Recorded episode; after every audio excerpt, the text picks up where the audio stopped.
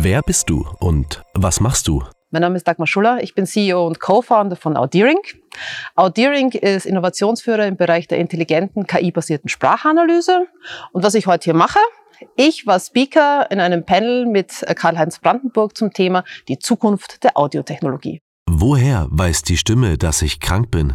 Also die Stimme, das ist ein sehr vielfältiges Merkmal, das man analysieren kann. Und wir haben uns spezialisiert auf den Bereich der Analyse von sogenannten Stimmbiomarkern.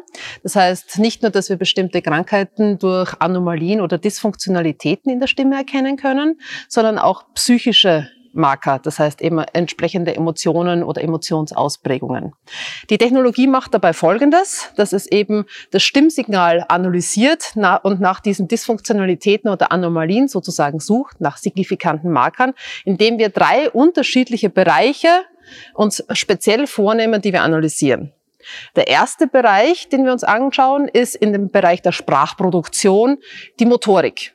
Wenn ich Stimme produziere, dann habe ich sehr, sehr viele Muskelgruppen, die daran beteiligt sind. Das fängt an bei der Zunge, bei der Wangenmuskulatur, bei den Stimmlippen, den Stimmbändern, dem Kehlkopf, dem, der Lunge, der Brustmuskulatur. Und wenn irgendeiner dieser Muskeln oder mehrere defekt ist oder eine Dysfunktionalität hat, dann kann das die KI hören.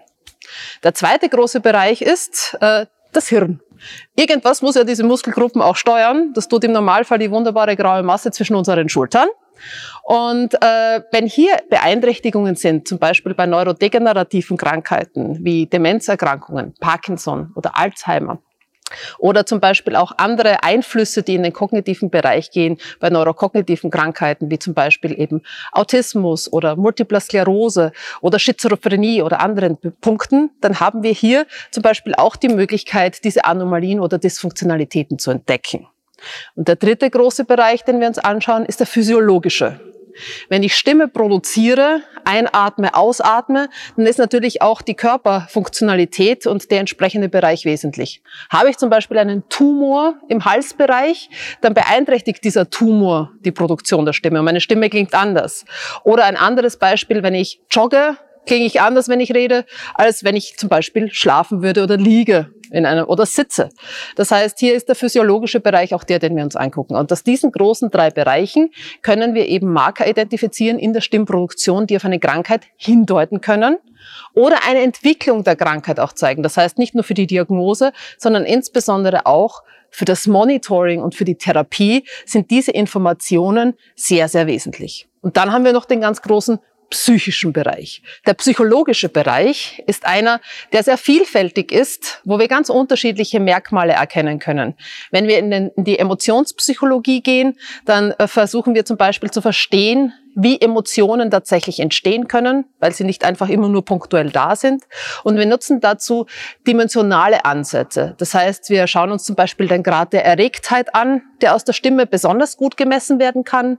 Oder zum Beispiel auch die Valenz, wie angenehm oder unangenehm das wahrgenommen werden kann, wie dominant jemand spricht, wie aufrichtig jemand spricht und versuchen hier eben entsprechende Emotionsklassen, aber auch Kontinuums festzustellen, wo wir tatsächlich eben sagen können, jemand spricht eher positiv tonal oder jemand spricht eher negativ tonal und das hat eben diesen oder jenen Einfluss zum Beispiel auch auf eine andere Person.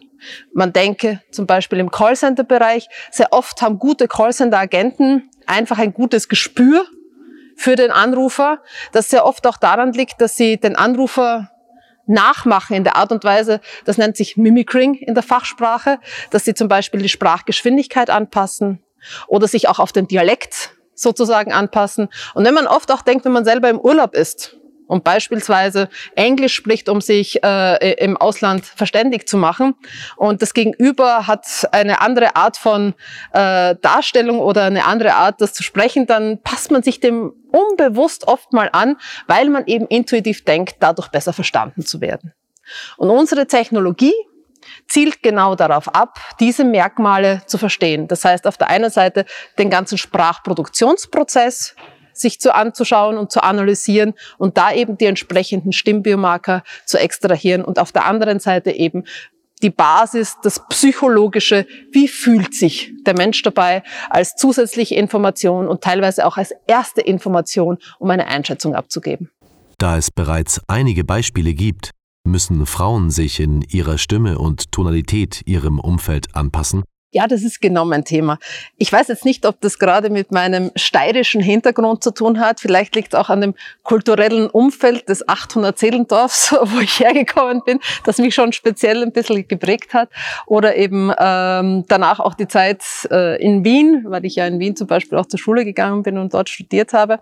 Aber prinzipiell ist es so, dass, ähm, und da gibt es auch sehr viel Forschung dazu, wenn man mit jemand anderem kommuniziert, und eine Stimme persönlich als sympathisch identifiziert, liegt das oft auch daran, dass die eigene Stimme der Stimme sehr ähnlich ist oder in einem ähnlichen Bereichssektor sich abspielt, auch was die Tonalität anbelangt, was die Intonation anbelangt, den Sprachrhythmus.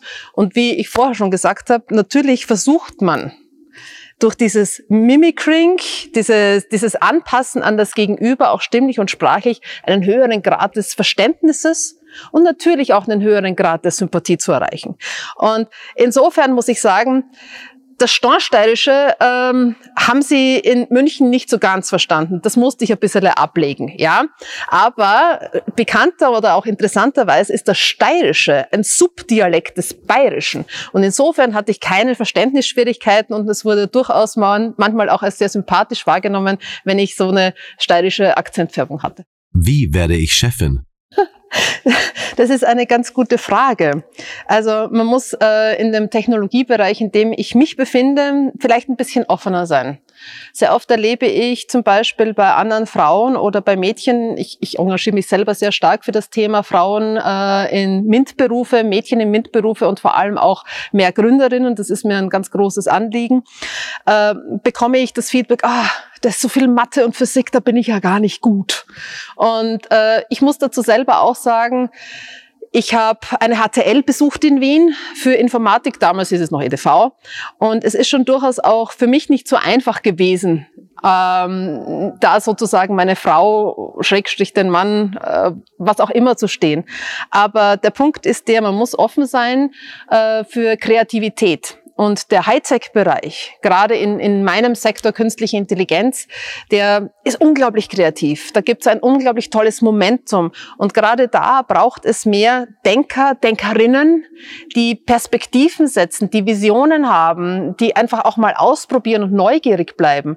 Das ist nicht unbedingt alles immer nur Mathe, Statistik, Physik und Fahrt, sondern das ist ganz, ganz spannend und einfach die Freiheit zu haben, Neues zu denken und aber auch zu akzeptieren, wenn manche Dinge nicht gehen. Ich glaube, das ist einfach auch die Essenz des Unternehmertums, diese Inspiration anderen weiterzugeben. Und ich glaube, dass auch Frauen sich in dem Bereich viel mehr trauen sollten, aus sich hinausgehen sollten und nicht so viel Angst haben, ist das mit Familie oder Gott weiß was vereinbar oder bin ich dann irgendwie stigmatisiert als die fiese, gemeine, nur karriereorientierte Frau und damit sozusagen verbrannt.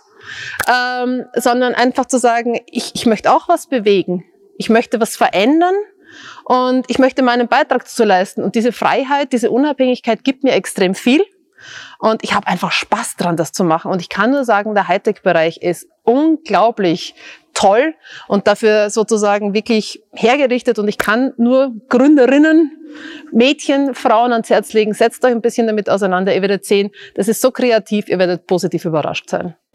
Wie wichtig ist es, Wissenschaftler an die Hand zu nehmen und deren Innovationen auf den Markt zu bringen? Das ist sehr, sehr wesentlich.